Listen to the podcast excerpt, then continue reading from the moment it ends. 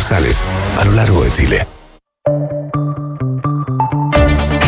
Presentamos Duna en Punto con Rodrigo Álvarez y la participación de Consuelo Saavedra. Auspicio de WOM Cambia las Reglas. Notco se portó a WOM Negocios. Dile hola al Hub, Office Hub Costanera. Universidad Finisterre, integrar para transformar. Scotiabank. Los panamericanos con Colbún serán carbono neutral. Seguro Atenciones Alto Costo de Clínica Santa María. Salfa Rent, contigo desde Arica a Punta Arenas. Y de Fontana ERP y su ecosistema de gestión. Duna. Sonidos de tu mundo.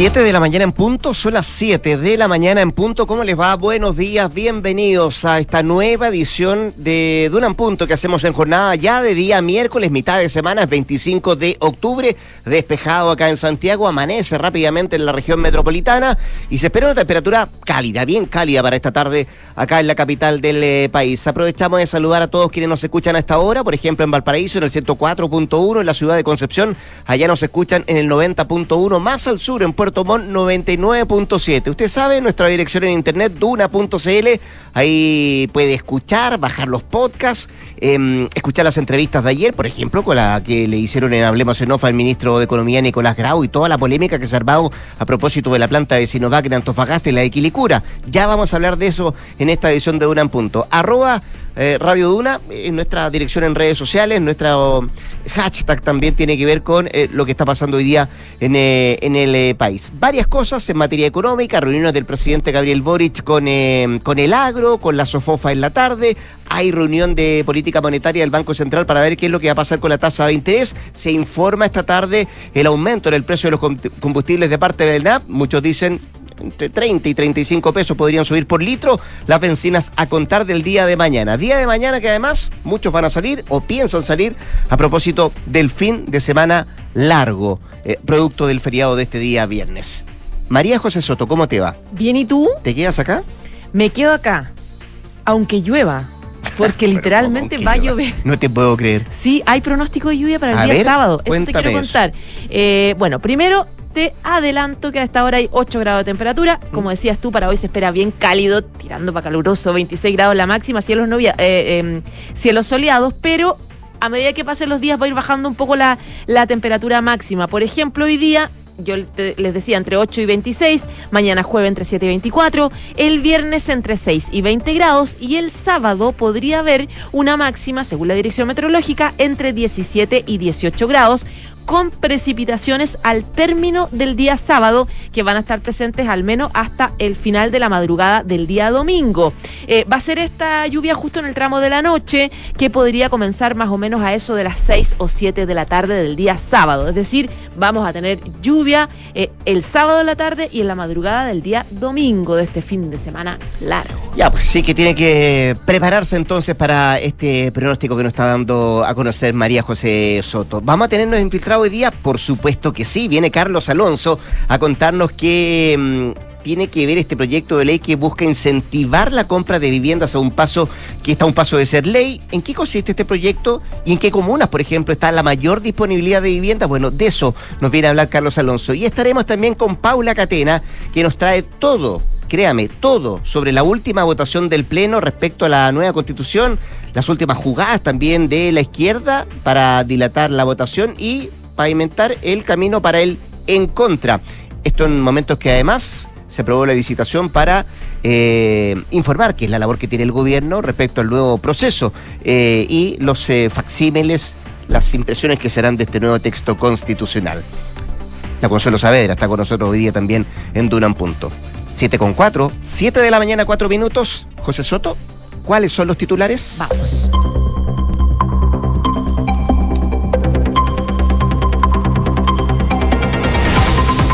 La Comisión de Seguridad del Senado despachó a sala el veto a la ley de usurpaciones. Aprobó 10 de las 14 indicaciones presentadas por el Ejecutivo. Las observaciones serán revisadas en sala de la Cámara Alta a partir de hoy día. Sin embargo, Chile Vamos ya adelantó que no recalificarán el veto. El Grupo de Política Monetaria propone reducir la tasa hasta 8,75%. Además, el Comité de Expertos recomendó al Banco Central terminar con la compra de dólares. Una nueva alza en el precio de las bencinas podría marcar su valor histórico en esta jornada. Se espera que NAP anuncie un incremento cercano a los 30 pesos. Noticias internacionales, Israel intensifica los ataques contra Gaza y realiza más de 400 bombardeos en esta jornada. Jamás cifra en 704 los fallecidos. Las Fuerzas Armadas israelíes también anunciaron que frustraron un ataque de un grupo de buzos de Hamas que intentaba infiltrarse desde una playa al norte de la franja de Gaza. El Team Chile sigue cosechando éxitos. Ayer el remo sumó tres oros y una plata y hoy disputarán cinco finales más. En el taekwondo también sumó una plata en la competencia por equipos. Hoy Cristel Kovrich disputará la final de los 1500 metros libres donde buscará la clasificación directa a los Juegos de París. Y el presidente Gabriel Boric abordó la posibilidad de albergar en el futuro unos Juegos Olímpicos y señaló que los Panamericanos de Santiago 2023 son una muestra de que sí se puede. Soñar es algo que motiva, dan ganas de pensar más alto, pero son decisiones responsables que se deben tomar con mucho criterio, como pasó con el Mundial. Debemos ser cuidadosos, declaró el mandatario en Peñalolén. 7 de la mañana, 5 minutos. Harto que revisar, vamos de inmediato a los temas. Bueno, en medio de frases bien polémicas y controvertidas de las últimas 48 horas y también en medio de los coletazos que ha generado la negativa de la empresa china Sinovac de instalar su centro de vacunas en Antofagasta y trasladar el proyecto a Colombia, el ministro de Economía, Nicolás Grau, se reunió ayer en la tarde, ayer por la tarde con esta compañía asiática. Y la cita se da además en medio de críticas de parlamentarios, no solamente de la oposición, también del oficialismo, hacia el gobierno y hacia el propio ministro por esta fallida instalación de la empresa en Chile.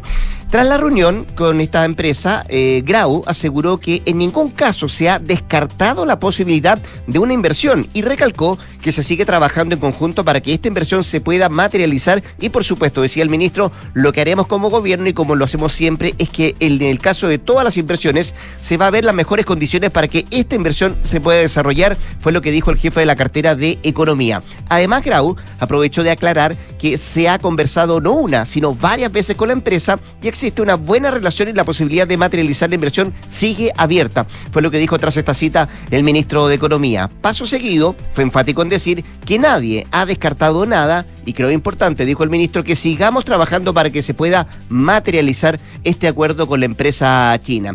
Y sobre el fallido proyecto en Antofagasta, que dijo el ministro, bueno, él subrayó que esta administración nunca ha tenido ninguna conversación respecto al proyecto en Antofagasta con la empresa. Esta administración lo que ha tenido es una conversación respecto de una posible planta en Quilicura y es respecto a esa planta que seguimos trabajando con la empresa para encontrar la posibilidad de que esta planta se materialice. Fue parte de lo que dijo ayer en la tarde el ministro de Economía. Eh, Grau, que ayer en la tarde hablaba de esto, pero en la mañana acá en Duna, dijo que nunca abordó con la empresa el tema Antofagasta y que Sinovac planteó subsidios y demandas garantizadas de vacunas para su planta en Santiago. Aclaraba más tarde que el desistimiento de la inversión en Quilicura no se relaciona con temas de permisos o falta de atención gubernamental y que la compañía asiática planteó eh, varias preocupaciones que sin embargo no llegaron a discutirse en detalle. Bueno, en resumen, reunión de ayer en la tarde eh, del ministro de Economía Nicolás Grau con Sinovac, que de acuerdo a lo que dice el propio secretario de Estado, mantiene abiertas las opciones de que la empresa eh, materialice el proyecto acá en Santiago, en la comuna de Quilicura. Se preocupa Grau de despejar dudas, de aclarar algunas cosas que pudieron ser malentendidas y deja de manifiesto entonces que las conversaciones no han sido una, sino varias con la empresa y que em, existe todavía la puerta abierta, el camino para que se materialice esta instalación de esta planta ahí en la comuna de Quilicura. Pero sin lugar a dudas se transformó en un tema em, que generó polémica. No termina acá, seguramente ya lo que han dicho los propios parlamentarios de la oposición, que quieren citar al ministro para que aclare no solamente esta reunión de ayer, sino que también sus dichos de días anteriores a propósito de esta inversión asiática. 7 de la mañana y 8 minutos. Escuchas, Duna en punto. Ayer hubo novedades también en el Congreso, en Valparaíso. Se avanzó en el proyecto de ley de usurpaciones. Estuvo trabajando ayer la Comisión de Seguridad del Senado, que definió eh, finalmente despachar a sala este veto. Se aprobaron 10 de las 14 indicaciones, que son eh, los distintos tipos de vetos presentados por el Ejecutivo. Fue la Comisión de Seguridad la que votó estas 14 observaciones del gobierno a la ley de usurpaciones. Una sesión que estuvo integrada por varios senadores, miembros de la Comisión comisión, Paulina Bodanovich, Alejandro Kusanovich, Felipe Casques, el presidente de la corporación, de la, de la, ¿cómo se llama? De la comisión, eh, José Manuel Osandón, Iván, eh, no, estaba Carmen Gloria Aravena en reemplazo de Osandón, Iván Flores de la democracia cristiana. Eh, las indicaciones que fueron rechazadas por los miembros están em, la eliminación de la legítima defensa privilegiada. También se descartó por parte de esta Comisión de Seguridad incorporar el criterio del juez para sentenciar la pena de presidio o multa en los casos de usurpaciones no violentas. También se rechazó la eliminación de la fragrancia permanente y la supresión del marco penal eh, rígido para dejarlo establecido al régimen eh, general. En la discusión, los parlamentarios coincidieron en que es importante eh, el tema de sancionar la usurpación penalmente y también la necesidad de ceñirse a los objetivos que eran originales de la iniciativa, eh, que fue eh, originada en dos mociones que habían sido fundidas. Las observaciones van a ser revisadas hoy día en la sala del Senado desde la mañana, pero la oposición ya adelantó que las va a rechazar. De hecho, está pensando en un proyecto nuevo. Lo que decía el presidente Felipe Cas es que se van a rechazar las indicaciones que creen que son negativas y dice que se ven obligados a aprobar la parte aditiva porque de no aprobarla no habría ley y la ley que hay que aprobar eh, eh, no es 100% eh, positiva, pero se llega por lo menos a un 80% de una nueva ley positiva. recordemos que Chile Vamos asegura que van a presentar un nuevo proyecto de ley de usurpaciones, advirtiendo además que no van a recalificar el veto presidencial. Cas decía que el gobierno ocupó un truco que nos parecía que era arbitrario, pero después de una reunión entre todos los senadores se optó por un camino más limpio y por un camino que demuestre que la oposición por lo menos quiere respetar las reglas del juego. Ahora sí, el parlamentario aseguró que considera que la forma más limpia y más contundente es que el gobierno le explique a Chile por qué cree que este veto es necesario y nosotros seguir con otro proyecto de ley que vamos a avanzar más adelante. 7 de la mañana con 11 minutos. Estás en Duna en Punto. Esa tos de la José Soto es producto de, falta de líquido nomás. No se asusten, no es que tenga alguna enfermedad. ¿Te ha tocado estar con alguien que mm, ha estado resfriado últimamente? Sí. Sí. Totalmente. Pero no es alergia, ¿no?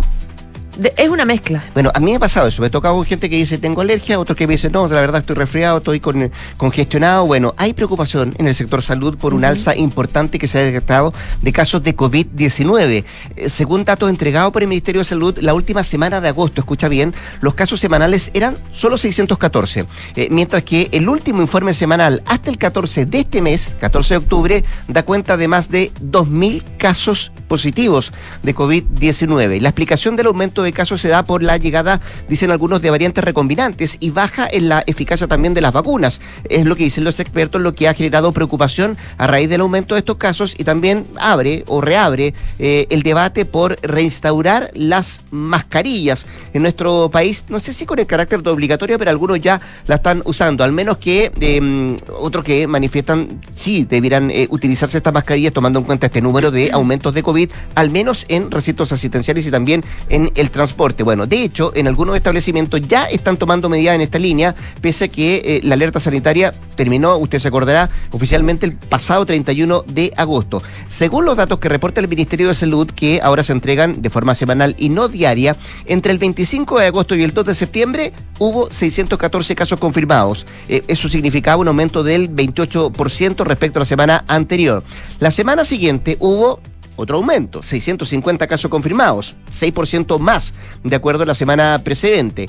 La semana previa a Fiestas Patrias, los casos eran 802. En tanto, la última semana de septiembre pasó la barrera de los mil casos confirmados y desde ahí las cifras solo han continuado al alza, según los datos que mantiene y que acoge y recoge el Ministerio de Salud. Bueno, con estos números eh, son varios los expertos que coinciden en que esta alza de los casos hay que estar eh, preocupándose porque además dicen el, testeo ha ido disminuyendo. Eh, em, en Valparaíso, por ejemplo, en el Hospital Carlos Van Buren se determinó reponer el uso obligatorio de las mascarillas en sus dependencias producto de este aumento de casos. Eso sí, por ahora dicen que la gran mayoría de estos casos han sido bastante leves e incluso pueden simular un simple resfrío. Algunos entendidos explican que el virus pudo ir mutando y haber sido una variante que sea mucho menos infecciosa, pero, perdón, digo, más infecciosa, pero menos virulenta o menos agresiva y que simplemente se traduzca en una congestión, un pequeño resfrío, eh, algún dolor de cabeza por ahí, son los síntomas que dicen algunos pueden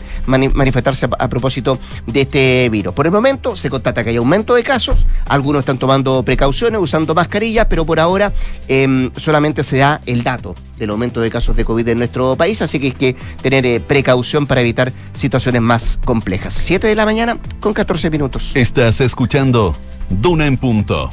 Vamos con otras novedades. Ayer el Ministerio Público ya anunciaba la formalización de Karina Oliva y otros 10 colaboradores por fraude a em, fraude al fisco de en el proceso de subvenciones. Se trata de la Fiscalía Regional Sur que levantó esta solicitud para formalizar ante el séptimo juzgado de garantía de Santiago a la ex candidata a gobernadora de la región metropolitana, que es Karina Oliva, eh, que va a ser acusada de fraude de subvenciones por estos gastos rendidos en su campaña electoral. Esta información la da a conocer la tercera que em, explicaba un poco que Oliva y que también su expareja y que era expresidente del Partido Comunes, Jorge Ramírez, y junto con otras 10 personas vinculadas a la colectividad, todas del Frente Amplio, eh, van a ser formalizados por la rendición de gastos de la campaña para el gobierno regional del año 2021. Son varios nombres, eh, además de Karina Oliva, Ramírez, eh, Camila Ríos, Jan Flores, José Robredo, Diego Corbalán, van a ser formalizados por el delito de fraude de subvenciones al intentar gastos ante el servicio electoral que no correspondían en la campaña política de gobernadores de ese año. Según la información que entrega el Ministerio Público, eh, los que están acusados y van a ser formalizados, eh, supuestamente utilizaron a la Fundación Chile Movilizado como una suerte de fachada para poder triangular plata de la campaña. Además, los análisis y las pericias que ha hecho la Fiscalía dieron cuenta de que esta ONG, que es Fundación Chile Movilizado, eh, copió informes de un estudio que Oliva y el partido en esa época habían encargado a la encuesta eh, Criteria, a la encuestadora Criteria, para poder recibir fraudulentamente un reembolso por parte del Estado de 120 millones de pesos. Además, eh, en la investigación se identificó una lista de boleteros o personas que están vinculadas a la ex candidata y al movimiento que según eh, una decena de voluntarios y profesionales que participaron en la campaña a gobernador, nunca hicieron actividades concretas que fueron declaradas al CERVEL. Además, se acreditó por parte de los investigadores de la Fiscalía que se usaron como respaldo documentos que fueron falsificados del Servicio de Impuestos Internos. Así que hay varios cargos eh, eh, em, bien complejos que hacen bien difícil la situación de esta ex candidata. Cabe mencionar que el Servicio Electoral presentó una denuncia nueva por esta causa porque a la fecha el partido todavía no acredita los gastos que ascienden a 140, un poquito más de 142 millones de pesos y que se efectuaron gracias a aportes fiscales que se hicieron eh, por concepto de la campaña entre el año 2020 y el 2021. Ya son las 7 de la mañana con 17 minutos. Escuchas, Duna en punto. Nos vamos a ir a Medio Oriente, crece la tensión, crecen los bombardeos, crecen las recriminaciones de una y otro lado. Esta mañana el ejército israelí acusó a Irán de haber ayudado directamente al grupo islamista palestino Hamas a llevar a cabo el ataque del pasado 7 de octubre contra Israel que dejó 1.400 muertos y más de 200 secuestrados. Además, Israel atacó a gran escala infraestructura militar de Hamas durante la noche en la franja de Gaza, incluidos túneles, cuarteles y también almacenes de armas, y mató a un comandante del batallón norte, de acuerdo a lo que están informando eh, fuentes israelíes. Por otra parte, al menos ocho soldados sirios murieron y otros siete resultaron heridos a causa de un ataque perpetrado por la aviación israelí contra la provincia meridional de Derá, desde donde anoche se produjo un lanzamiento de proyectiles hacia el Estado judío. En medio del conflicto, esta mañana el Papa Francisco instó de nuevo a la liberación de los rehenes israelíes en manos de Hamas tras la audiencia general celebrada en la Plaza de San Pedro. El Papa expresó su preocupación por la situación en Tierra Santa y reiteró sus oraciones por los que sufren y para que se realicen caminos de paz en Medio Oriente. Y en paralelo, Israel ahora está pidiendo la dimisión, la renuncia del secretario general de Naciones Unidas y está bloqueando los visados a representantes de ese organismo internacional. ¿Por qué? Bueno, el embajador israelí dice que es el momento de enseñarles una lección a Naciones Unidas después de que Antonio Guterres, que es el secretario general de la ONU, afirmara que los ataques de Hamas no vienen de la nada, sino tras 56 años de ocupación asfixiante. Es lo que ha dicho el secretario general de la ONU, que ha generado, por cierto, molestia en el gobierno israelí y está pidiendo la renuncia justamente de Antonio Guterres. 7 con 19. En Duna en Punto le tomamos el pulso a la economía. Y hasta ahora revisamos los principales indicadores económicos. También a pegar la página. Ahora sí, ahora sí la tengo. Según la unidad de fomento, la UF 36.338,98 pesos, el dólar observado 929,5, el euro 983,85 pesos y el cobre 3,58 dólares la libra. Un día donde además vamos a tener reunión de política monetaria, ¿qué va a con la mm, tasa de interés el día de mañana? También eh, alza el precio de las bencinas. Bueno, ¿qué trae la prensa económica? Pulso. Deudas de empresas en reorganización alcanza su mayor nivel desde el 2014. También destaca Grau, dice que Sinovac pidió una inversión conjunta con el Estado. Y el financiero destaca eh, como principal titular Matías Videla, ex CEO de Cencosud, confío en que se entenderá que cometí un lamentable error, pero que no he hecho uso de información privilegiada. Es el principal titular del financiero esta jornada.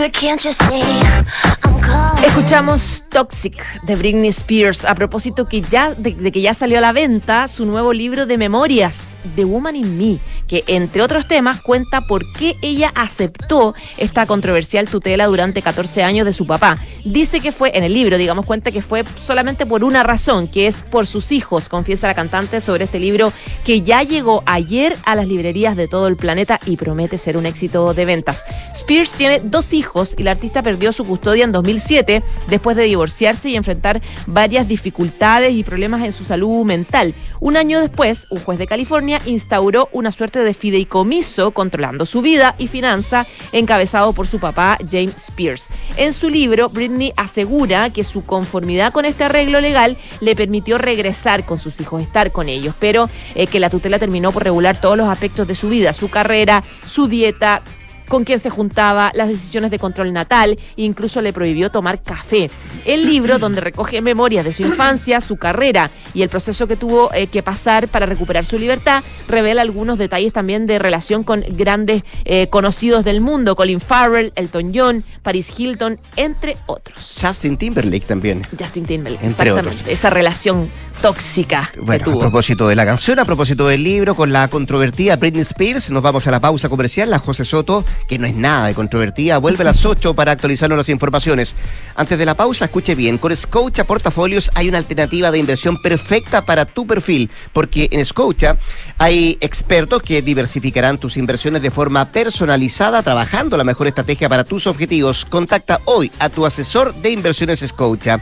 En la Finis forman en la excelencia en la Facultad de Medicina integraron una nueva alianza con la Clínica Las Condes, más de 40 campos clínicos y un centro de investigación avanzada en nutrición. Universidad Finisterra, admisión 2024. Pausa, volvemos con más a una en punto. Hay un lugar donde se conectan todas las cosas buenas de volver a trabajar. Comodidad y ubicación, espacios y flexibilidad, seguridad y privacidad un lugar donde se conecta lo mejor de cómo se hacían las cosas y de cómo se harán.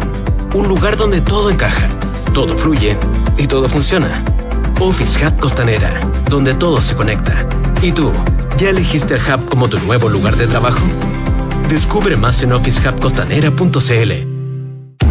Los fondos mutuos que buscas para cumplir tus objetivos están en Scotia, premiados este 2023 por Morningstar y Premio Salmón, por su sólida gestión con asesoría experta y trabajo colaborativo para tus metas de inversión. Hazte cliente y dale un impulso a tus proyectos. Tú no lo puedes ver, pero Raúl está a punto de dar el paso. El paso de contratar de Fontana RP y tomar el control de todos los procesos de su empresa en esta última etapa del año. Felicitaciones Raúl, diste el paso. Y tú también puedes con Defontana, el software ERP para gestionar tu empresa. Contrátalo hoy en defontana.com. Defontana, pensemos digital. ¿Sabías que el seguro Atenciones Alto Costo de Clínica Santa María y Help Seguros se puede complementar con cobertura ambulatoria y o de accidentes? Contrata y conoce más en clínicasantamaría.cl. El riesgo es cubierto por HELP Seguros de Vida SEA. Las condiciones generales se encuentran depositadas en la Comisión del Mercado Financiero bajo el código POL 3 2017-0001. Los Juegos Panamericanos y para Panamericanos son la oportunidad para que en cada carrera, en cada partido en cada cancha dejemos huella. Por eso Colbún, con su energía, transformará Santiago 2023 en un evento carbono neutral a través de bonos de carbono de nuestras centrales renovables. Una oportunidad para que dejemos una huella positiva. Colbún, transforma, impulsa, sueña. ¿Sabías que en Chile el 80% de los chilenos y chilenas quiere mantener la propiedad sobre sus ahorros previsionales? Está más claro que el agua que los chilenos y chilenas quieren elegir quién administra y cuida bien sus ahorros previsionales. Si quieres más información, entra ahora en másclaroquelagua.cl. Estás en Duna en Punto con Rodrigo Álvarez. De hola a trabajar en un lugar donde todo se conecta, equipos, ideas, espacios, experiencias, cafés y nuevos caminos. Dile hola al Hub, Office Hub Costanera. Y los Juegos Panamericanos y para Panamericanos Santiago 2023 serán un evento carbono neutral gracias a Colbún y los bonos de carbono de sus centrales de energía renovable. 7 con 25, la ministra de Obras Públicas, Jessica López, al teléfono. ¿Qué tal, ministra? ¿Cómo le va? Buenos días. Hola, muy buenos días. ¿Cómo está usted, ministra? ¿Todo bien? Bien, todo muy bien. Se nos viene un fin de semana largo, salía por lo menos, decía usted ayer, 400 mil vehículos, por cierto, hay un plan de contingencia, cuéntenos detalles. Sí, hay una, bueno, eh, es un fin de semana largo, este año hemos tenido y vamos a seguir, eh, todavía faltan algunos, eh, bastantes de esos ocho, y siempre es importante hacer un llamado de atención a la ciudadanía que, que va a salir el fin de semana fuera de la región metropolitana a, tomar los recuerdos necesarios, mm. tomar la decisión de cuándo, van a salir, a qué hora van a salir, eh, y, tener en consideración las medidas que eh, el Ministerio ha, adoptado junto con Carabineros.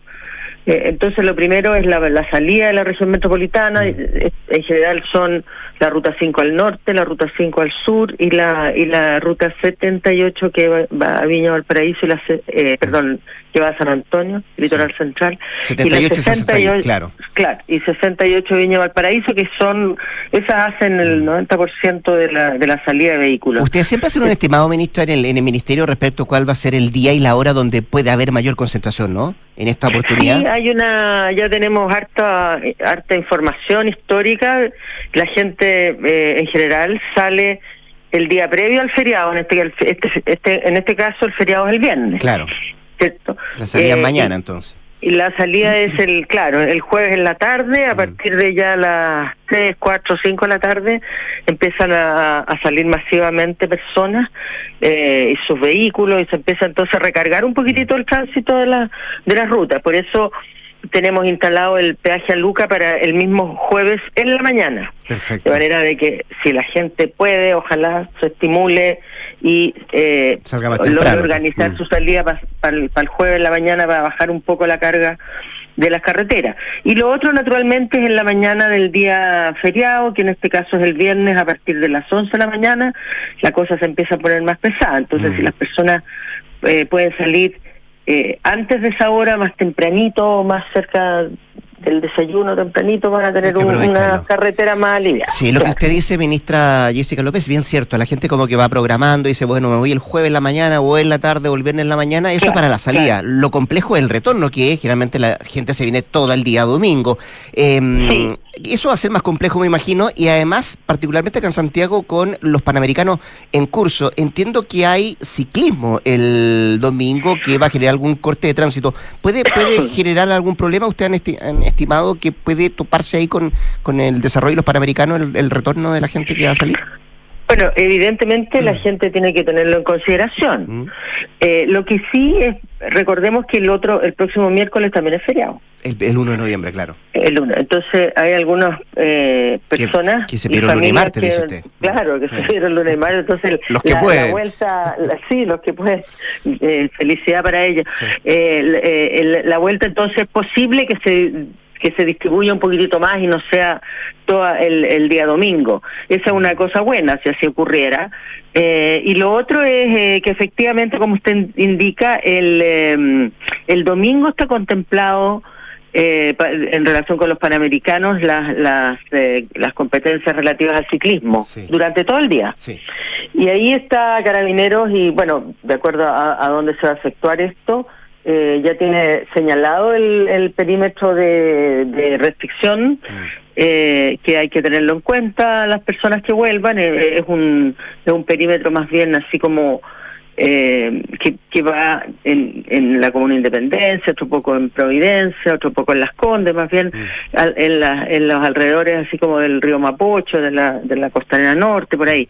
Eh, entonces, bueno, para, para el acceso hay que tener eso en consideración eh, para la vuelta, pero como le digo, eh, yo creo que eh, en la vuelta es posible que, esto se distribuya un poquitito más. Oiga, ¿Mm? ministra, conversamos con la ministra de Obras Públicas, Jessica López, a propósito del fin de semana largo, hay gente que sale por tierra, pero otra también que aprovecha salir por, eh, por avión, ¿no? Eh, ¿Qué información maneja usted de este paro de los trabajadores de la DGAC, que ya lo habían hecho en septiembre? ¿ah? Usted, de hecho, estuvo en la, previa de las fiestas patrias, ahí en septiembre también, pero ahora entiendo que no es por cuatro, sino que es por ocho horas. ¿Qué puede hacer la concesionaria ahí? Bueno, eh, en para hacer una distinción bien importante, cuando nosotros tenemos concesionado un aeropuerto, en realidad lo que se concesiona es la administración del terminal de pasajeros, ¿cierto? Y, y eventualmente los estacionamientos que ocupa el público. Eh, todo lo que dice relación con el control de tránsito aéreo y con la infraestructura aeroportuaria probablemente tal de pistas y, y de sistemas de, respaldo de seguridad, en fin, eh, todo eso eh, más bien está en el ámbito de la Dirección General de Aeronáutica Civil y el Ministerio de Obras Públicas en su dirección de aeropuertos, ¿ya? para la infraestructura y qué sé yo. Entonces, eh, naturalmente, cuando se produce un, una situación como esta y como ya ocurrió, lo que lo que se produce son retrasos de vuelo, mm. eventualmente suspensión de vuelo, que es eh, bueno para, los pasajeros una mala noticia, una eh, eh, es una mala noticia y, y ahí lo, que podemos hacer nomás es, es eh, porque está bien fuera del ámbito de la concesionaria y del propio ministerio, es un mm. tema de la Dirección General de Aeronáutica Civil. Esos son trabajadores de, de, esa institución. Eh, entonces, eh, tratar de aliviar la situación y, y, no mucho más. que la gente esté bien informada, muy, armarse paciencia. ¿Cómo? Armarse paciencia también los que van, ¿no? También hay que estar chequeando. Porque es un retraso lo que va a ocurrir, no es que se vayan a suspender vuelos, ¿no? Eh, lo, primero es el retraso, claro, de vuelo. No, no, en la ocasión anterior no hubo suspensión probablemente tal. Oiga, ministra, a propósito de concesiones, ayer se comentó, se concretó, digo, la primera multa para la autopista Vespucio Oriente por los problemas que todos sabemos, las filtraciones que hubo, casi 69 millones de pesos, entiendo, esta multa. ¿Esa es la primera multa? ¿Podrían venir más?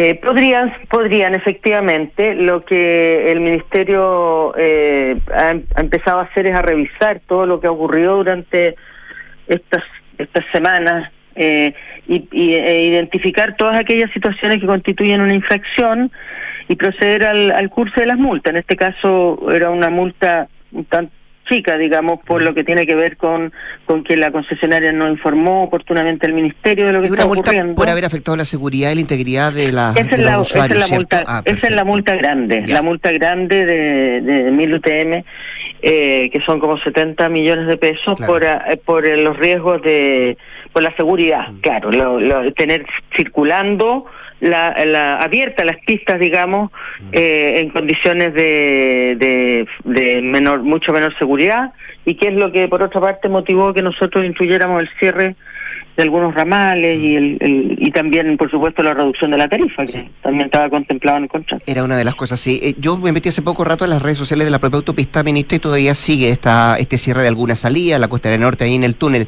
¿Hay una fecha estimada para el fin de los arreglos, para que se solucione este, este tema? Eso depende única y exclusivamente de la empresa, ¿no? No. Eh, no depende de la empresa. En, mm. en el siguiente sentido. Primero distingamos en, eh, en cómo la empresa toma acciones de emergencia para poder eh, reponer el tránsito en condiciones normales. Claro. Y esto pasa porque han hecho inversiones y obras para canalizar el agua de una manera distinta y que no se vaya el agua a la autopista, digamos. Eh, eso se ha estado trabajando, ya está en sus etapas finales, eh, faltan algunos detalles para que la autopista esté en forma, en forma, y eso es lo que nosotros estamos viendo que no la vamos a autorizar hasta que no esté completamente terminado, para que el servicio sea el apropiado. Y otra cosa que corre por otro carril, que ya ahora sí la próxima semana tenemos que tener el informe definitivo de qué es lo que causó esta situación, porque ahí, ahí hay probablemente obras de otra envergadura. Ya, y, y plazos para eso todavía no están definidos, ¿no?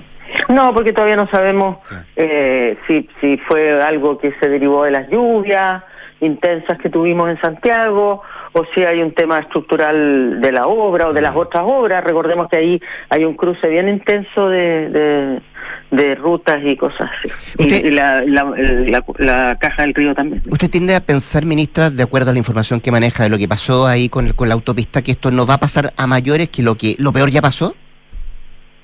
Va a depender naturalmente de mm. cuál sea el origen, pues. Claro, si es un tema que lo que pasó fue que la un tema de, la, lluvia y, el, el clima, tuvo las napas, mm.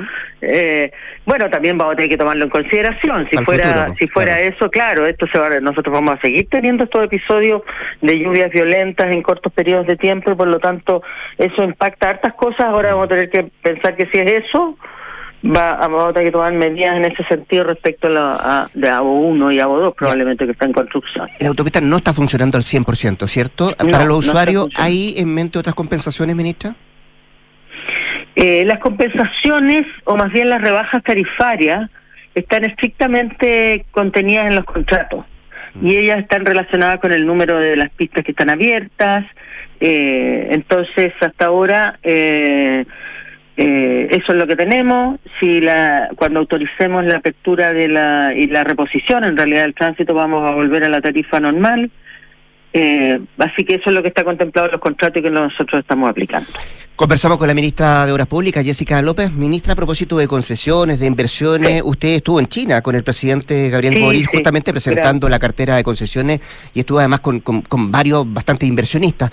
¿Cómo nos, ven ¿Cómo nos ven afuera como país, ministra? Bueno, eh, yo creo que hay una cosa que es evidente, que somos un país chico al lado de China. Sí, por supuesto, el gigante asiático. Eh, sí, mm. pero yo eh, lo que hemos apreciado tampoco es que empresas chinas no estén aquí, están muy intensamente aquí. La construcción de la línea 7 se está haciendo por una empresa china. en nosotros mismos en el programa de concesiones tenemos dos tramos de la ruta 5 en el sur que son hoy día con una sociedad concesionaria china, eh, una empresa china está, van a construir el hospital de Coquimbo, están construyendo eh, hospitales en Cauquenes, cuatro hospitales en la región de, perdón, uno en Cauquenes, en la región del Maule, quiero decir. Entonces, hay una presencia china ya aquí, eh, su, su evaluación, hasta donde nosotros entendemos, ha sido eh, buena de su experiencia, así como ha sido de otros de todos los otros inversionistas que nosotros tenemos de otros 16 países. Mm. Eh, yo creo que tenemos que, eh, eh, si, nosotros hacemos un análisis, nuestro, voy a llamarlo infraestructura institucional, ah, es, es bastante sólida, estable y tiene los mecanismos que permite recurrir en caso de controversia, que esto es algo que ¿Y usted siente, ministra, ¿Y usted siente, ministra, que esos inversionistas eh, eh, sienten o perciben que este país da certezas para invertir, y que es algo que han eh, sacado colación constantemente, constantemente los, los empresarios, preocupados por las demoras, por ejemplo, en la aprobación de, proyectos de inversión, la, llamada permisiología también. ¿Usted cree que se percibe esa sensación de que este país da certezas para la inversión? Yo creo que absolutamente, si no, ¿cómo nos explicamos que el año pasado fue el año de mayor inversión extranjera en mucho tiempo? Entonces, eh, esto es un tema de, son los datos nomás.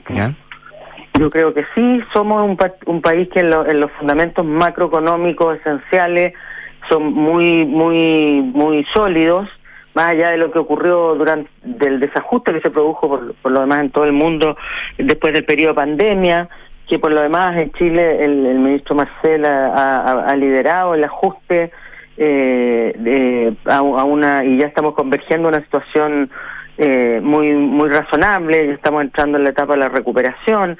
Entonces yo mm. creo que tenemos fundamentos macroeconómicos bien sólidos, eh, una, una, infraestructura legal, una, un marco institucional que es muy respetado tanto en términos de el valor de las instituciones que participan. Ahí las instituciones chilenas como le decía los mecanismos de resolución de controversias tanto en Chile como eh, a nivel internacional, que es el CIADI, que hay empresas que han recurrido, y ese es el mecanismo, digamos, yo no hay que asustarse de eso, eh, esa es la forma en que se resuelven eh, las controversias y es bueno que sea así, ¿no? Y a propósito, institucionales. Ministro, y a propósito de esa certeza de la cual usted está hablando, ¿qué le parece que algunos empresarios adelanten su postura y manifiesten que irán por el a favor en, en el plebiscito de diciembre? Dicen como argumento ellos justamente que se necesitan certeza. yo siento que eh, primero tenemos que esperar el, el, documento final, ¿no? Eh, es cierto que hay ciertas cosas que ya se, se pueden avisorar y que se han comentado. Está casi eh, listo el, texto. Y, y, que, claro, con ello uno puede hacerse una, una primera, una primera idea, opinión. ¿Usted se hizo, ¿usted se hizo la opinión ya, ministro? No, todavía no lo he leído, todavía no me he metido en detalle en el tema. Ya. pero yo creo que la, la certeza la vamos a tener el, el día que tengamos una constitución eh, donde las personas sientan, y todos los ciudadanos, digamos, sientan que es algo que los representa cuando dicen la casa de todos, bueno, que sea efectivamente algo que, que, eh, que en la que todos nos sentamos integrados. Es lo esencial que sea una sociedad que se pueda desarrollar y, mm. que vamos todos juntos en eso, que nadie se quede atrás. Como ¿No le molesta que se adelanten posiciones como lo hizo la CPC? Eh, bueno, ahí hay opiniones eh, eh, distintas, digamos, a lo largo de los años. Hemos tenido opiniones distintas respecto al rol que tienen que jugar los gremios en, esto de su presencia en lo que dice relación con políticas públicas o, definidamente política contingente. yo no me voy a pronunciar sobre eso, no, no, no hay consenso entre los propios gremios, pero yo a mí no me sorprende en realidad yo me parece que es una postura más o menos eh, que uno podría haberse esperado eh, pero yo preferiría esperar a, que tengamos el texto definitivo revisarlo bien y valorar sobre todo Rodrigo el proceso que hemos hecho como país. Han sido cuatro años bien intensos donde hemos de todo, estallido social, pandemia, eh, y el proceso constitucional de la forma que ha sido diseñado y ejecutado, donde yo valoraría sobre todo el hecho de que lo hemos hecho a través de la institucionalidad eh, eh, chilena, por mecanismos democráticos, todo el pueblo se ha pronunciado, eh, en rechazando la primera propuesta, hay que ver cómo viene la segunda, mm. y bueno, y el, el, el, país, el mundo no se acaban aquí, por lo tanto yo le pondría esta perspectiva a largo plazo a este tema. Bien, pues, la ministra de Obras Públicas, Jessica López, conversando con Duna esta mañana. Gracias, ministra, que esté muy bien y mucha suerte. A ¿eh? usted, Rodrigo, que esté bien. Igualmente. Chao. 7 con 40, vamos a la pausa. Salfarren cree que detrás de cada volante hay algo mucho más valioso que un vehículo, ya que hay más de 20.000 historias de personas como tú que decidieron ir por aquello que los inspira. Salfarren, más de 20.000 historias en movimiento. Si tienes un negocio que hace la diferencia, súmate a los que cambian las reglas. NotCo se portó a WOM Negocios. Porta también a tu negocio y disfruta el primer mes de plan gratis portando cuatro líneas o más. WOM Negocios, nadie te da más y porque tu tranquilidad de tu familia son lo más importante. Ahora, el seguro de atenciones alto costo de la Clínica Santa María y Help Seguros se pueden complementar con cobertura ambulatoria y o de accidentes. Conoce más en clínicasantamaría.cl y conecta la gestión de tu empresa con Sapiens CRP y tu área de gestión de personas con Senda, ambas soluciones de Fontana y su ecosistema de gestión empresarial. Integra todos los procesos de tu compañía en defontana.com. Pausa. Al regreso, Consuelo Saavedra y nuestros infiltrados, Paula Catena y Carlos Alonso en Punto. Historia 3010. Isa, emprendedora. Su pyme de jardinería creció tanto que necesita una flota de furgones. Por eso eligió el leasing operativo de Salfa Rent. Ahora tiene un problema menos y más tiempo para dedicarse al crecimiento de su negocio. En Salfarrent tenemos más de 20.000 vehículos, perdón, más de 20.000 historias recorriendo Chile. Empieza la tuya en salfarrent.cl. Salfarrent, leasing operativo, rentacar, arriendo de maquinaria y venta de autos usados. En la Finis, creemos en integrar para transformar. Porque la excelencia se logra integrando la docencia, la investigación y el entorno en la carrera de medicina, con seis años de acreditación, integramos una nueva alianza con la Clínica Las Condes. Más de 40 campos clínicos y más de 8.000 personas al año atendidas gratuitamente por nuestros equipos. Universidad Finisterre. Integrar para transformar. Admisión 2024. Los Juegos Panamericanos y para Panamericanos son la oportunidad para que en cada carrera, en cada partido y en cada cancha dejemos huella. Por eso Colbún, con su energía, transformará Santiago 2023 en un evento carbono neutral a través de bonos de carbono de nuestras centrales renovables. Una oportunidad para que dejemos una huella positiva. Colbún transforma, impulsa, sueña. La marca que revolucionó la industria de los alimentos, hoy se une a la que revolucionó la industria de las telcos. Notco se portó a WOM. Porta también a tu negocio y disfruta el primer mes de plan gratis portando cuatro o más líneas. Si tienes un negocio que hace la diferencia, súmate a los que cambian las reglas. Pórtate a WOM Negocios. WOM, nadie te da más. Bases y condiciones en WOM.cl. Enfrentar el cambio climático es tarea de todos. Duna, por un futuro más sostenible.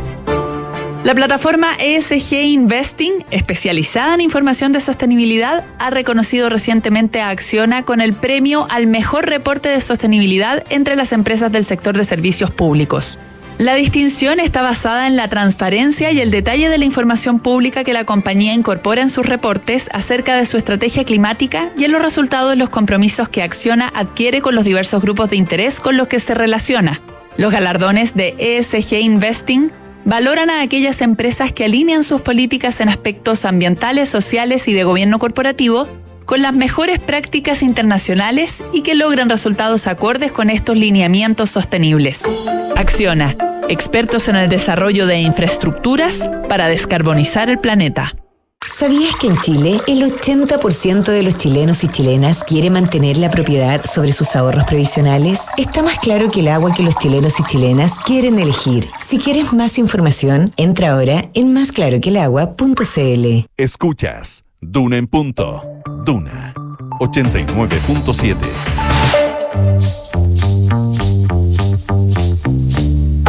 Son los infiltrados en Duna en punto. Consuelo Saavedra, ¿cómo estás? Muy buenos días. Hola, buenos días, ¿cómo están? Todo bien por acá. Mira, estoy con Carlos Alonso, de Cuerpo Presente acá, uno de nuestros infiltrados. Hola, Carlos, ¿cómo te va? Buenos días. Buenos días, ¿todo bien? Eh, y Paula Catena. Estamos de viernes, estamos de viernes chicos. De viernes chico, sí. Semana corta. Semana bien corta esta, además. Eh, como que fuera jueves hoy día, miércoles. Eh, y está a distancia Paula Catena. hola, Paula, ¿cómo te va? Buenos días. Hola, buenos días. Sí. ¿Todo bien? Qué bueno. Hola. Eh, porque vamos a hablar, eh, dentro de otras cosas, del eh, proceso constitucional, que lo vamos a hablar con, con la Paula y vamos a hablar con, con, Carlos también, lo que tiene que ver este proyecto de ley que, entre otras cosas, incentiva la compra de vivienda. Paula, vamos contigo. ¿Hay fecha para la firma definitiva del texto? No antes del lunes, dicen algunos, ¿se podría adelantar o definitivamente va a ser el próximo día lunes por parte del Consejo?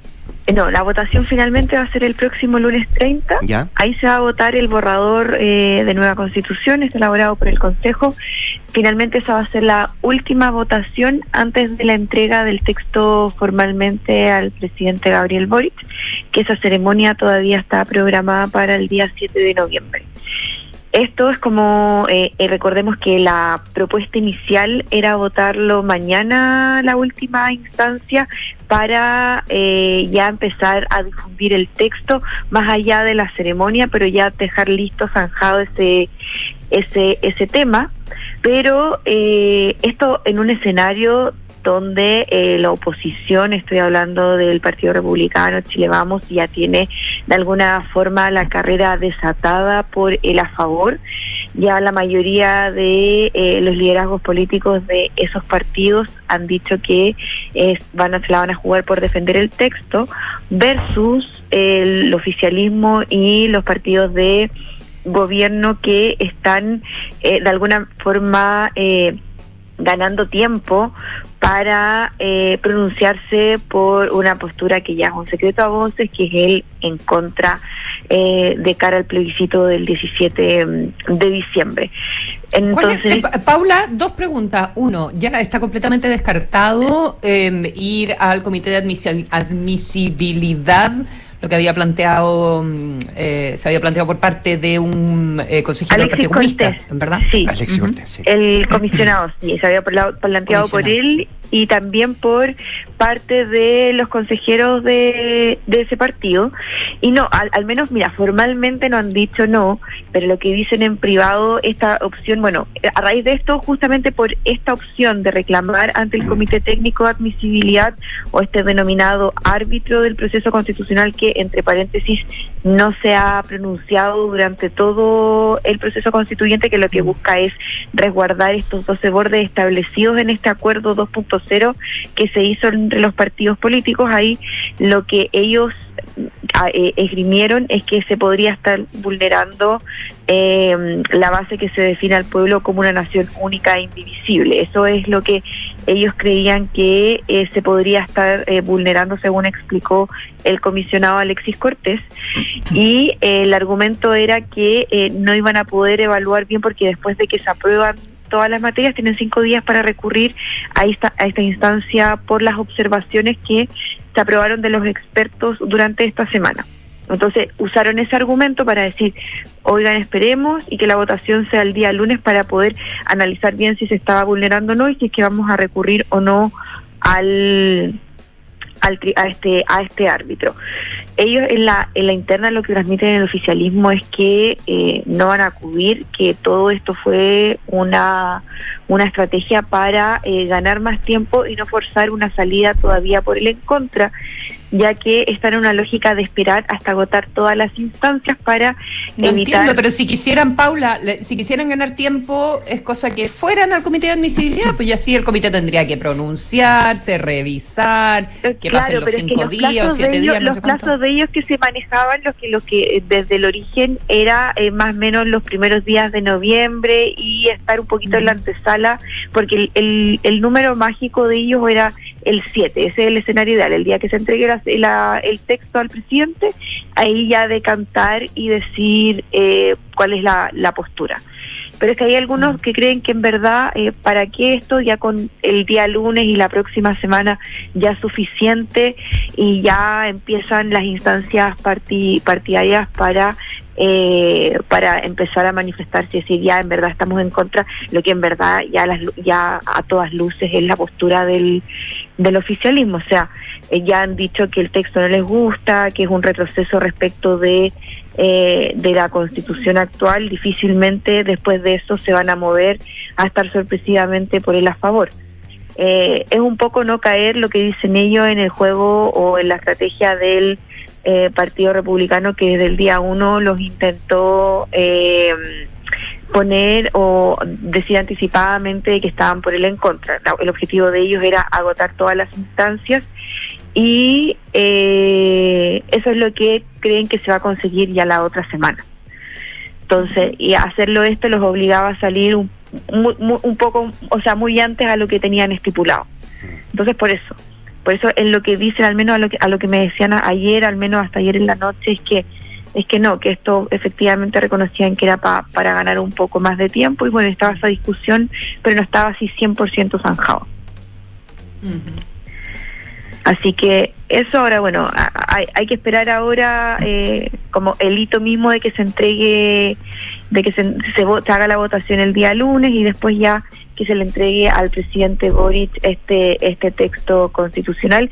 Y ahí ya se enfrentan a otro a otro dilema en el oficialismo de cómo van a plantear eh, el relato de la campaña que ya vemos en la derecha ya está mucho más claro. Mm. eh, esto en un contexto en que eh, los partidos de gobierno han sido históricamente muy críticos de la constitución actual debido a que se elaboró su redacción original de la de la dictadura y eso ha sido uno de los principales argumentos para, eh, para querer modificarla. Entonces, eh, en términos discursivos, eh, es una complicación y así lo reconocen en privado. Y eso es lo que van a tener que empezar a trabajar en los próximos días también. Sí, pues vamos a ver cómo se viene eso entonces, con fecha de lunes la posible votación del, texto y después viene la campaña informativa de parte del gobierno también a partir del próximo 7 de, noviembre. Don Carlos Alonso, hablemos del proyecto de ley que incentiva la compra de vivienda, que está, entiendo, un pasito ahí en la puerta del horno para hacer ley. Eh, ¿En qué consiste y dónde podría eh, tener más efecto, en qué comunas hay más viviendas para, para, esto? ¿Mm? Fue, fue todo muy rápido con este proyecto. Desde que lo anunció Marcel y ahí para adelante. Claro, porque, Porque precisamente este proyecto se eh, anunció el lunes pasado y el perdón, y el martes 17 comenzó la discusión en la Comisión de Hacienda, el martes eh, de la semana pasada, y ya está en su último trámite legislativo en la en el Senado. Fue, fue bastante rápido la discusión en semana, prácticamente semana y media. Y, este proyecto lo que busca. Igual que la reforma previsional. claro. Claro. Aquí habían. Claro, aquí hubo un acuerdo. Claro, acá había más consenso. Sí, porque esto se hizo dentro, entre dentro del, del, acuerdo o de, la, de las conversaciones por el pacto fiscal, donde el sector de la construcción pedía que eh, alguna medida de estímulo para poder reactivar el, sector, dado que eh, estaban bastante eh, lentas las ventas de viviendas. Entonces, como ya estaba, había mucho sobre stock, o stock mejor dicho, los nuevos proyectos no podían comenzar eh, a, echar a andar la máquina, se puede decir, contratando gente, eh, generando empleo, inversión. Entonces, la idea de este proyecto busca que las viviendas que están hoy en entrega inmediata o que van a ser entregadas de los próximos seis meses eh, tengan este beneficio tributario y de esa manera incentivar la compra de, de las viviendas. Esto porque hay, bueno, por las condiciones de mercado, con las tasas eh, de interés o las tasas de, los créditos hipotecarios están más altas, las condiciones de crédito están más restrictivas y también el pie cuesta eh, muchas veces eh, juntarlo. Hay una, mezcla de factores de mercado que está, hace más restrictiva la, compra y de, vivienda. Mm. Entonces, la, la, idea de este, de este proyecto es precisamente entregar un beneficio tributario de un millón de pesos para todas las eh, personas que compren una vivienda, es para una vivienda. Eh, más allá si es la primera o, no, pero es una sola, una sola vivienda va a tener este beneficio tributario por cinco años. Esto es para todo tipo de, viviendas, eh, no hay restricción de, monto de, ni, de, ingresos, ni tampoco monto de, la vivienda, pero obviamente va a ser más, va a tener un beneficio mayor la persona que compra una vivienda de un dividendo más, más bajo, porque mm. esto apunta a financiar parte del dividendo. Claro y esta se va a entregar por cinco años y se va a entregar a través de la operación renta que uno hace anualmente en impuestos internos. ¿Cuánto cubre? O sea, ¿de cuánto, de cuánto es el beneficio? De un millón de pesos. Anual. Anual. Un millón, de pesos por cinco años. Cinco millones. Claro. Y eh, apunta a, bueno, por eso el ejemplo que daba el gobierno era que una persona que tiene un dividendo de 250 mil pesos le cubre cuatro cuatro dividendos al año, claro. O sea, por, y por cinco años, claro. claro. Eso, eh, bueno, generó buena recogida en el, en el Parlamento, dado que, como comentamos al principio, avanzó bastante, bastante rápido. Y eh, lo que sí hubo una modificación, porque el proyecto original consideraba eh, el plazo de. Porque este beneficio parte, opera desde noviembre de este, de este año hasta, jun, hasta junio, hasta fines de junio de, del próximo año. Esa era la idea original. O sea, las personas que compraran una vivienda en ese plazo tenían este beneficio porque la idea es acelerar la, venta de, las viviendas. Pero en la discusión que hubo en la, en la Cámara de Diputados, en la Comisión de Hacienda, el plazo se extendió hasta fines de septiembre. Ahora va a ser desde noviembre de este año hasta fines de septiembre. Todas las personas que compren una, vivienda eh, nueva eh, eh, van a tener esta, este beneficio a través de la operación renta, es decir, se le va a depositar en su cuenta eh, corriente, cuenta vista o como ellas reciben su, su devolución de impuestos. Eso, eso, bueno, hoy día lo, vota el Senado, está prácticamente eh, en un escenario bien probable que se apruebe el, proyecto. Sería, entre comillas, uno de los primeros proyectos de dentro de este, de este pacto tributario que el, gobierno va, a sacar, eso. va a sacar adelante. Em, y lo otro, eh, bueno, importante es que dónde están la, mayor disponibilidad de viviendas. Principalmente esto es un, informe que hizo TokTok, que es una plataforma especializada de, gestión inmobiliaria. En la región metropolitana principalmente está en, la, en Santiago Centro, La Florida y Ñuñoa. Son las principales comunas donde hay mayor disponibilidad de, viviendas y en la región metropolitana el total son 77 mil eh, viviendas que están en esta condición de ser eh, eh, de estar dentro de este beneficio. En ese sentido, bueno, la, meta del gobierno es llegar a unos a 32 mil viviendas con este con este beneficio tributario. Eh, es un poco lo que está esperando el gobierno, aprobarse, se, se vendan 32 mil viviendas y de mm. esa manera reactivar el sector de la construcción, que es un poco el objetivo último de este, de este proyecto. No es, lo, lo ha dicho el gobierno, no es tanto beneficiar a la, a la clase media, si bien la beneficia obviamente, es más que nada tratar de reactivar el sector de la, de la, construcción, que es un sector mm. importante en materia de empleo, en materia de inversión, y que eh, con esto ya se, se, se logra destrabar un, un factor que podría quizás impulsar la economía el próximo año.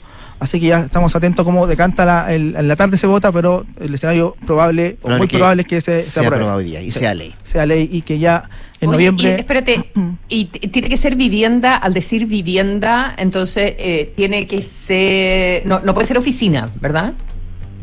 Eh, entiendo que no. Buena pregunta. Entiendo que no. Entiendo que tiene que ser vivienda habitacional, que son casas y departamentos. Sí casas y departamentos para uso habitacional, eh, aunque sea para arrendar o, o sea, para poner en arriendo, lo que sea, pero, pero no oficina. Claro, puede ser para hacer, puede ser para, arrendar o una persona que es eh, un gestor inmobiliario puede eventualmente puede comprar una vivienda con este beneficio y arrendarla después, claro. El único requisito es que sea una vivienda y que sea vivienda nueva eh, que esté en, que esté ya eh, construida o que se vaya a construir, pero que esté con la, claro, con la promesa de compra. Que se vaya a entregar en seis meses. Claro, y con la promesa de compra-venta firmada desde noviembre hasta eh, septiembre del próximo año. Claro.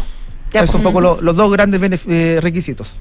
Se vota hoy día entonces. Hay que esperar que baje un poquitito más la tasa de interés. Hay, que esperar hasta mañana, Mañana a ver qué pasa.